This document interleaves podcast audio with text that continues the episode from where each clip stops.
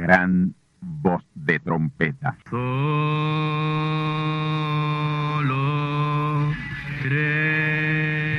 Saludos amigos y hermanos radioyentes.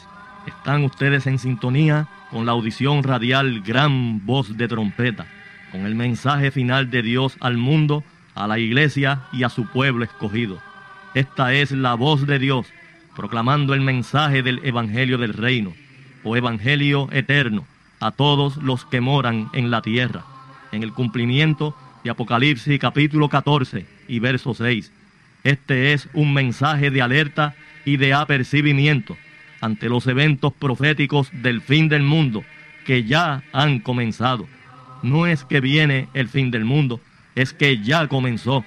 Y en esta audición radial ustedes se mantendrán bien informados y apercibidos sobre cómo asegurar la salvación y la vida eterna, que es lo importante ante tales eventos. A continuación, ustedes escucharán no un mensaje doctrinal ni dogmático, sino la pura palabra de Dios, probada con las escrituras, la verdad como la verdad es, pues conoceréis la verdad y la verdad os libertará.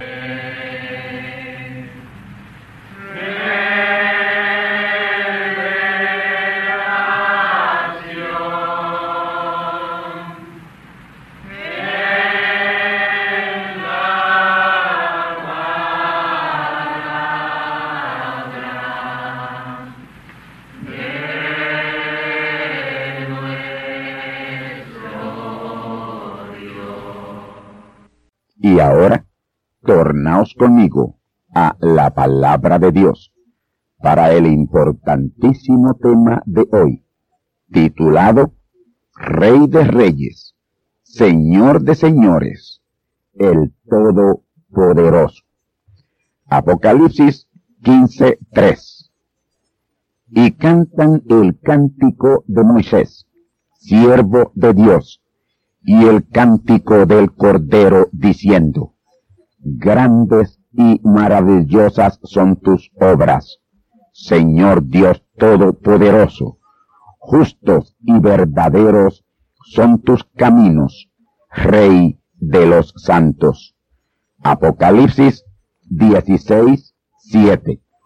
Y oí otro del altar que decía, Ciertamente, Señor Dios Todopoderoso, tus juicios son verdaderos y justos. Apocalipsis 19, versículos 15 al 16. Y de su boca sale una espada aguda para herir con ella las gentes, y él las regirá con vara de hierro y él pisa el lagar del vino, del furor y de la ira del Dios Todopoderoso. Y en su vestidura y en su muslo tiene escrito este nombre, Rey de Reyes y Señor de Señores. Mis hermanos, de estas escrituras combinadas, derivaremos nuestro tema de hoy titulado Rey de Reyes, Señor de Señores, el Todopoderoso. Para la introducción al tema, comenzaré con Apocalipsis 19, 11 al 15. Pero para el tema y su acción, tomaremos los versos 16 al 21. En Apocalipsis 19, 11 se nos habla de cielo abierto. Ese cielo abierto es la edad celestial, la edad de la palabra, que dio comienzo en el ministerio del profeta mensajero Branham, el día 28 de febrero de 1900 63. Y tomo esa fecha específica, ya que fue ahí que Cristo se hizo carne en él para el cumplimiento de la segunda venida de Cristo. Y ahí precisamente dio inicio la edad celestial, la edad de la palabra. Y ese es el cielo abierto, la edad celestial o edad de la palabra, abierta ya. Edad de la palabra, edad eterna de la iglesia, edad del reino, edad celestial. El profeta también le llamó a esa edad la edad de la adopción. Y estamos muy cerca de la adopción y redención de nuestros cuerpos, conforme a Romanos 8:23. Esto de ninguna manera tiene que ver con el cielo literal, ya que el cielo o expansión siempre está abierta. Y cuando Juan vio el cielo abierto, la edad celestial abierta, vio ahí un caballo blanco, y ese caballo blanco como bestia representa poder, y su color blanco, pureza de la palabra. Y había uno montado sobre el caballo blanco. Ese es Cristo, en carne humana, Dios hecho carne, ya el Todopoderoso, completamente Emmanuel, y el que estaba sentado sobre el caballo. Esto representa estar puesto sobre ilimitada autoridad y poder. Él era llamado fiel y verdadero. ¿Fiel a qué? Fiel a Cristo la palabra. Un mensajero que no se saldrá ni a diestra ni a siniestra de la palabra, permaneciendo en perfecta fidelidad a Dios y a su palabra. Parte final del verso, el cual con justicia juzga y pelea. Esta será la primera vez que se hará justicia en la tierra, en el tiempo que Él reine como el Rey de Reyes, Señor de Señores, el Todopoderoso. Juzgará y peleará contra toda injusticia que se quiera establecer y que esté en contra de los hijos de Dios. El verso 12 dice, sus ojos eran como el llama de fuego.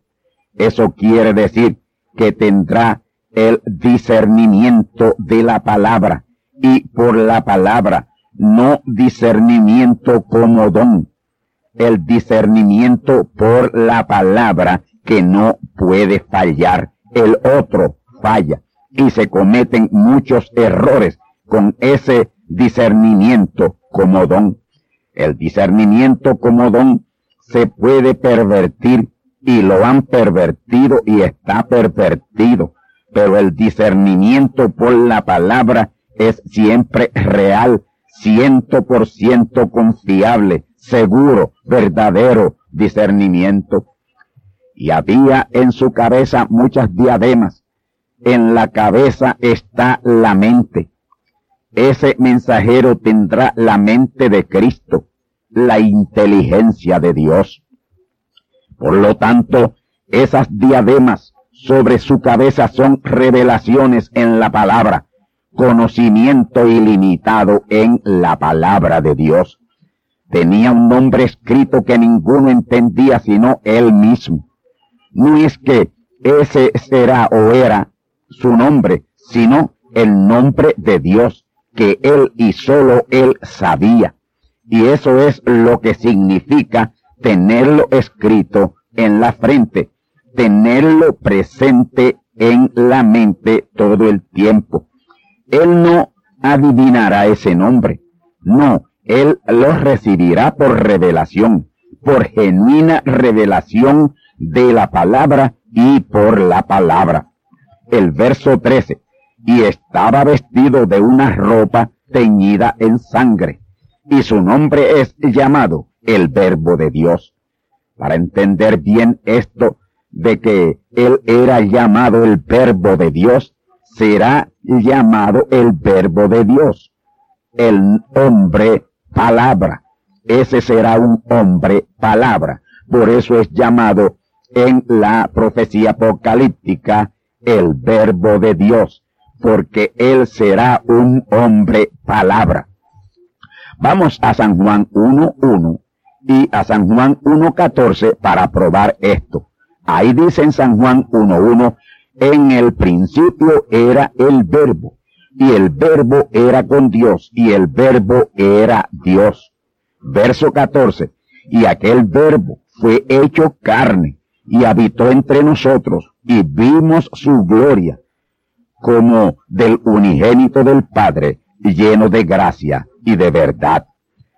Yo he citado esas escrituras tal y como están escritas, pero esa es una traducción errónea que no revela exactamente lo que es el verbo, porque se le da principio y el verbo no tiene principio. Y el verbo que es la palabra, que es el logos, que es Cristo, no tuvo principio porque es eterno. Lo eterno no tiene principio. Dios no tiene principio. Él es un espíritu increado, el gran Espíritu Santo, y en Él han estado sus hijos eternamente.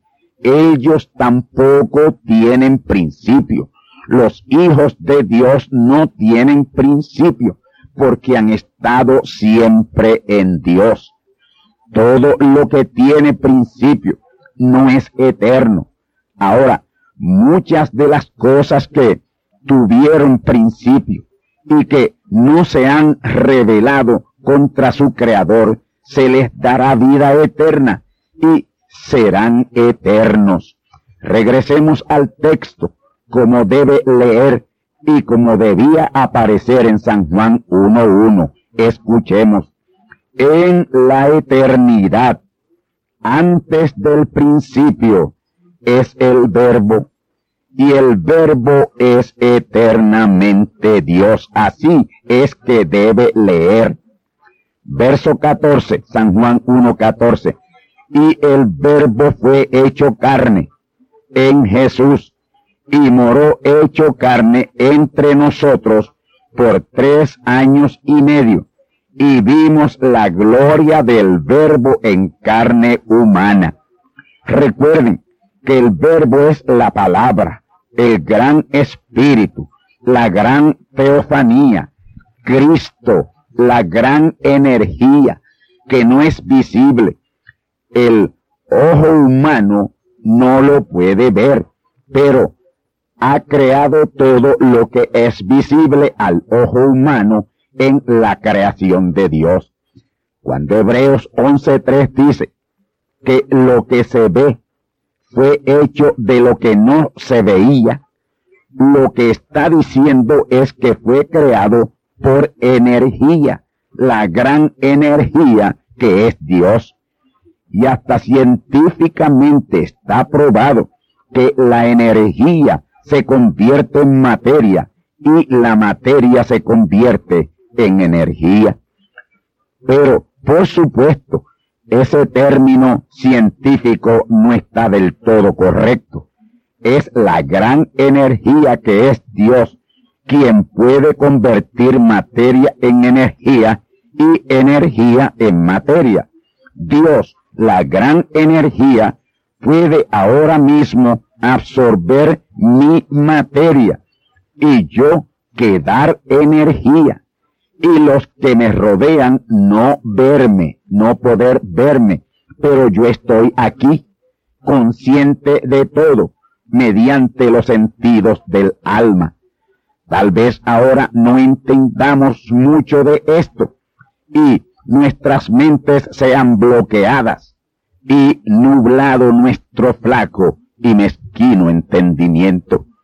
Pero yo les aseguro que cuando estemos pasando por unos poderosos acontecimientos que son inminentes, inminentes, vamos a entender lo que ahora tal vez cuestionemos, no entendamos.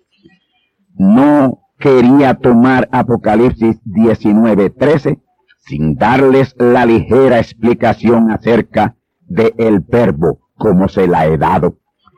Y estaba vestido de una ropa teñida en sangre. Siendo quien es, está vestido de una ropa teñida en sangre. Estas son las mismas vestiduras viles con las que aparece vestido Josué en Zacarías 3.3, un tipo y figura de lo de hoy, un tipo y figura de ello. Sangre ahí en Apocalipsis 19.13 es muerte de influencia por tanto descrédito, calumnias y falsas acusaciones y falsos testimonios contra él. Eso mata su influencia. Y Juan al ver todo eso, a lo que habría de ser sometido ese mensajero final, el último de los mensajeros de Dios, dice, y su nombre es llamado el Verbo de Dios. Así que, con todo y ser llamado el Verbo de Dios, Dios llamarle el Verbo de Dios, este hombre será terriblemente perseguido. Esto es como haber dicho en los tiempos de Jesús en los tiempos de Branham. Jesús es el verbo de Dios. Branham es el verbo de Dios. Pero fíjense ustedes a las terribles vicisitudes, a las terribles persecuciones que ambos fueron sometidos. Los persiguieron, le calumniaron, dijeron todo mal de ellos, tiñeron sus ropas en sangre, sangre de muerte, de influencia, pero en sus respectivos tiempos de ministerio fueron el verbo de Dios. Jesús fue el verbo de Dios hecho carne. Branham fue el verbo de Dios hecho carne. Y ellos fueron la palabra de Dios hecha carne. Fueron teofanías vestidas de carne. Y su nombre es llamado el verbo de Dios. Sus vestiduras en sí son sus ropas ministeriales, son la pura palabra de Dios, pero los religiosos denominacionales se las han empapado en sangre sin embargo, el verso 14 dice, y los ejércitos que están en el cielo le seguían en caballos blancos vestidos de lino finísimo y blanco y limpio. ¿Quieren ustedes saber quiénes componen esos ejércitos? Son tres ejércitos. El ejército de los santos del Antiguo Testamento, el ejército de los santos del Nuevo Testamento y el ejército de los santos del Eterno Testamento en cuerpos glorificados. Y la glorificación de esos cuerpos está señalada por sus vestiduras de lino finísimo, blanco y limpio. Y los capitanes o generales de esos tres poderosos ejércitos invencibles son los que cumplieron esos testamentos. Jesús, Branham y el que está representado en aquel príncipe del ejército de Dios que se le apareció a Josué cerca de Jericó cuando ya iban a tomar la ciudad. Josué capítulo 5 versículos 13 al 14. Ahora bien, ¿a quién siguen esos ejércitos que están en el cielo? Ellos siguen a ese que estaba vestido de una ropa teñida en sangre cuyo nombre es el verbo de Dios, la palabra de Dios. Ese es el hombre palabra de este último tiempo. Apocalipsis 19, 13. Versos 15 y 16. Escuchemos. Y de su boca sale una espada aguda para herir con ella las gentes. Y él los regirá con vara de hierro. Y él pisa el lagar del vino del furor y de la ira del Dios Todopoderoso. Y en su vestidura y en su muslo tiene escrito este nombre, Rey de Reyes y Señor de Señores. Vamos a una ligera revelación sobre estos dos versículos. Esa espada que sale de su boca aquí en este específico tiempo para herir con ella las gentes es la palabra de juicio que será hablada para los juicios del sexto sello que están inminentemente cerca. Y por ese juicio, o mediante esa palabra de juicio, es que Él regirá las gentes, naciones gentiles, con vara de hierro. Ya ahí Él es el Todopoderoso, por primera vez manifiesta en carne humana en la tierra. Y no olviden esto, que anteriormente les he dicho, Él, Dios ha sido siempre el Todopoderoso, pero como tal aún no se ha manifestado en estos seis mil años del hombre sobre la tierra. Parte final de ese verso dice, y él pisa el lagar del vino del furor y de la ira del Todopoderoso. De furor viene furia, y furia es la acción o el desatar de la ira en toda su magnitud y poder.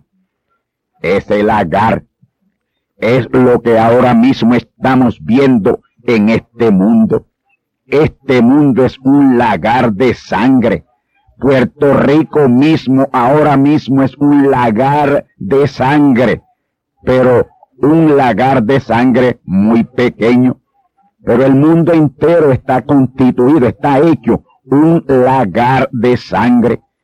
Pero lo que estamos viendo no es de compararse con la furia de juicios que se acerca, aún con las cosas terribles que estamos viendo, amigos y hermanos. Esto será miles y miles de veces más terrible que lo que ahora es. Es el Todopoderoso airado por estar muy enojado por la perversión y corrupción de su palabra por la iglesia. ¿Qué cosa? Por la iglesia. Por eso, él a través de su vestidura de carne humana estará pisando el lagar, el lagar de su propia ira. Y ello porque ya a ese tiempo él es el rey de reyes y señor de señores el Todopoderoso. Apocalipsis 19, 16. Y en su vestidura y en su muslo tiene escrito este nombre, Rey de Reyes y Señor de Señores. Ya ahí, Él es el Rey de Reyes y Señor de Señores. Juan así lo vio. Juan vio todos los detalles de su unción y su coronación por los santos que le reconocieron y le coronaron. Su vestidura es la palabra del ministerio que le ha sido dado y el muslo representa la parte humana sobre la cual ha sido puesta la palabra y sobre la cual será puesta la corona del rey, rey de reyes y señor de señores, el todopoderoso porque un espíritu no puede ser coronado. Y Dios es espíritu, el gran espíritu. Si Dios va a ser coronado, tiene que serlo en carne humana. En alguien tiene que manifestarse. A alguien Él tendrá que tomar. Ahora, luego de Él ser coronado Rey de Reyes, Señor de señores, el Todopoderoso, es que comenzará a regir las gentes con vara de hierro. Él regirá reyes, presidentes, gobernadores, generales y toda clase de autoridad terrenal. He dicho toda y a todos. Vamos al verso 17. Y vi un ángel que estaba en el sol y clamó con gran voz diciendo a todas las aves que volaban por en medio del cielo, buitres, venid y congregaos a la cena del gran Dios. Noten, un ángel fuerte parado en el sol. Ese ángel fuerte es Dios en carne humana, en su mensajero final. Lo de parado en el sol, eso no es literal, sino simbólico o figurativo. Pero en la realidad significa lo siguiente. El sol cubre la tierra en un día de 24 horas. Así que lo que representa el estar parado en el sol de ese ángel es la presteza con que el mensaje de ese ángel se moverá en toda la faz de la tierra en terrible juicio. Unos ocho meses o doscientos cuarenta días hablando la palabra de juicio bajo el ilimitado poder del Todopoderoso. Ahora noten lo que él clama. Él clamó con gran voz diciendo a todas las aves de rapiña que volaban por el cielo, por en medio del cielo, venid y congregaos a la gran cena del gran Dios. Esta es la misma cena de juicio y condenación de Apocalipsis 14, 17 al 20. En la invasión del Oriente Medio por las huestes de Magog y los muchos pueblos que se unirán a ella y que vienen con un ejército de 200 millones.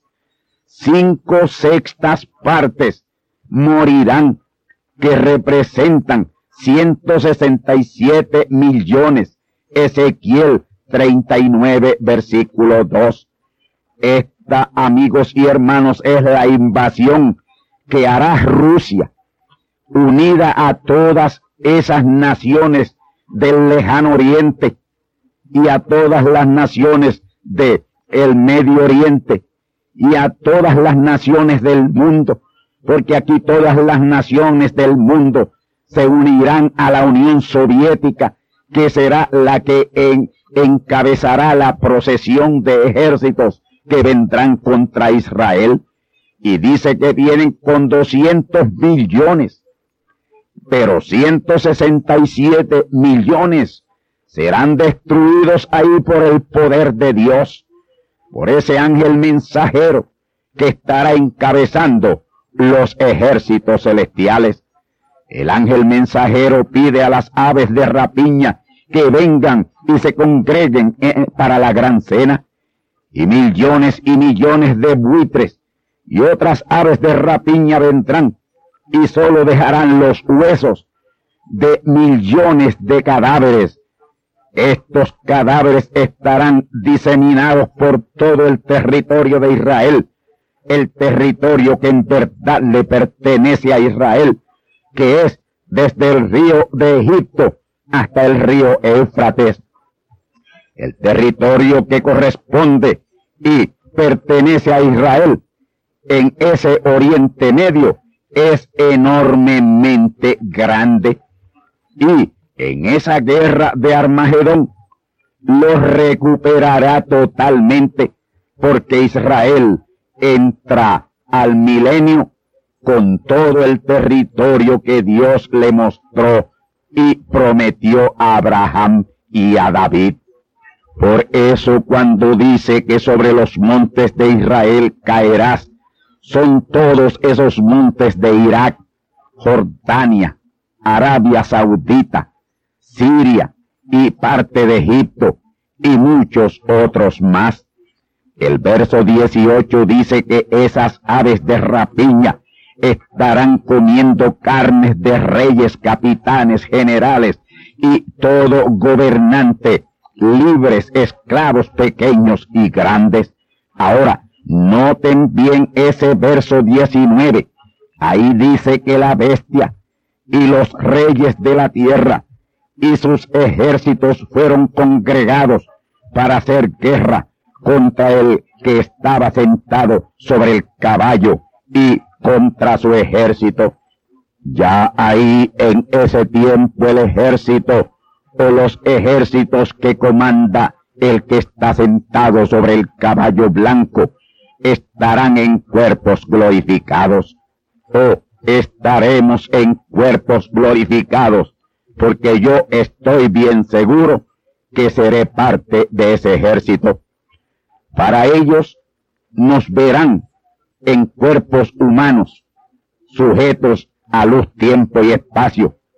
Pero ellos lo desconocen, desconocen la realidad de que estamos en cuerpos glorificados o en cuerpos ya transformados, cuerpos de séptima dimensión. Dice Juan, y vi la bestia y los reyes de la tierra y sus ejércitos. Ya ahí se está en el reino de la bestia. Es el tiempo de la apretura de Jacob o grande tribulación para Israel. Y esa bestia es la encarnación del diablo en un hombre. Este será un papa. También está la imagen de la bestia encarnada, que será un segundo papa, el papa del protestantismo, que es el falso profeta. Los grupos protestantes evangélicos y pentecostales no tienen un líder, pero lo tendrán y bien pronto, y ese será el falso profeta, ese será la segunda bestia. Ese falso profeta es el líder absoluto de la Confederación Mundial de Iglesias. Ese binomio de papas están en guerra contra el que está cabalgando el caballo blanco y su ejército en el tercer recorrido de la senda. Cristo hecho carne sobre la tierra y completamente Manuel, el Todopoderoso, pero ya Rey de Reyes y Señor de Señores. El ejército de la bestia y la imagen de la bestia es de 200 millones. Apocalipsis 9:16. Escuchemos. Y el número del ejército de los de a caballo era 200 millones. Y oí el número de ellos. Vamos al verso 20. Y la bestia fue presa, y con ella el falso profeta, que había hecho las señales delante de ella, y con las cuales había engañado a los que tomaron la señal de la bestia y habían adorado su imagen. Estos dos fueron lanzados vivos dentro de un lago de fuego ardiendo en azufre. Vamos a una rápida explicación. Dice que la bestia fue presa. ¿Por quién fue presa la bestia? Por los mismos diez reyes que la llevaron al poder. Apocalipsis 17, 13, que son esos diez reyes o diez dictadores comunistas que son los líderes de esa confederación de repúblicas rusas en el tiempo final. Y con ella también fue preso el falso profeta.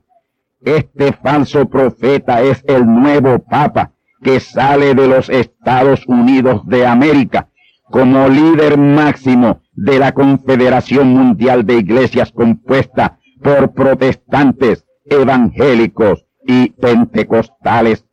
Esto lo revela el profeta mensajero William Marion Branham en el mensaje titulado Los Hechos del Espíritu Santo. Oigamos, escuche bien. Yo creo que uno de estos gloriosos días cuando la Confederación Mundial de Iglesias se junte y el nuevo Papa sea traído de los Estados Unidos de América y puesto allá en el Vaticano de acuerdo a las escrituras, Apocalipsis 13, 11 al 15, ellos formarán la imagen de la bestia. Y yo les digo, la verdadera iglesia de Dios se juntará. Los verdaderos creyentes entonces se juntarán. Ellos saldrán fuera de los metodistas, los bautistas, los pentecostales, los nazarenos, los peregrinos y de toda denominación. Ellos saldrán para formar ese grupo selecto de Dios que será intocable y será invencible. Sigue diciendo el profeta, ellos se unirán cimentados por el amor de Dios, y eso hará la manada pequeña del Señor. Todos los demás creyentes denominacionales estrechos de mente serán echados a un lado e irán derechitos a la confederación de iglesias, la imagen de la bestia.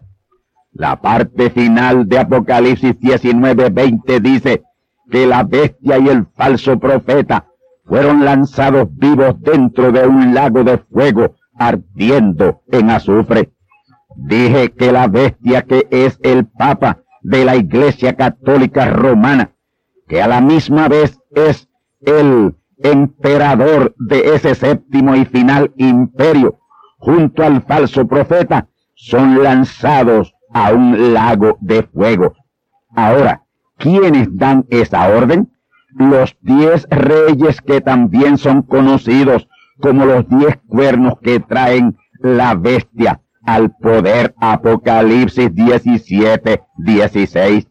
Oigamos esa quema de ambos en Apocalipsis 17, 16 que dice, y los diez cuernos que visten la bestia, estos aborrecerán a la ramera y la harán desolada y desnuda y comerán sus carnes y la quemarán con fuego. Ese es el fin de la ramera, la iglesia católica romana, y también el fin del falso profeta, líder de la Confederación Mundial de Iglesias, que es la imagen de la bestia. Verso 21.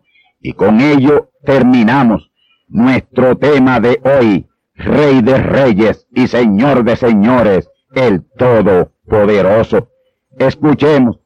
Y los otros fueron muertos con la espada que salía de la boca del que estaba sentado sobre el caballo. Y todas las aves fueron hartas de las carnes de ellos Aquí es que entran en acción los ejércitos comandados por el que está sentado sobre el caballo blanco, que es Cristo, que es la palabra. Y ahí termina la guerra del Armagedón con tremenda victoria para Israel. 167 millones de ese ejército de 200 millones mueren ahí y los otros 33 millones caen en su huida por el desierto de Arabia Saudita, Irak, Siria, Yemen, Omán y otros. Conclusión, el comunismo que llevó al Papa al imperato de ese séptimo imperio mundial, junto al falso profeta líder del protestantismo, es quien le da el jaque mate a todo vestigio de religión cristiana. Luego el jinete del caballo blanco le da el jaque mate al grande ejército de la bestia. Ahí es el cumplimiento de Daniel 2.34 y 2.44. Escuchemos. Estabas mirando hasta que una piedra cortada no con mano, la cual hirió a la imagen en sus pies de hierro y de barro cocido, y los desmenuzó Ahora Daniel 2.44. Y en los días de estos reyes levantará el Dios del cielo un reino que nunca jamás se corromperá y no será dejado a otro pueblo este reino, el cual desmenuzará y consumirá todos estos reinos y él permanecerá para siempre. Oh hermanos y amigos, estamos pisando ya las fronteras del territorio espiritual de ese reino glorioso, reino natural o físico sobre esta tierra, el gran reino milenial. Así que lo que aún hoy parece negativo está señalando ese glorioso reino eterno en el cual Él estará reinando como el Rey de Reyes Señor de señores, el Todopoderoso. Amén.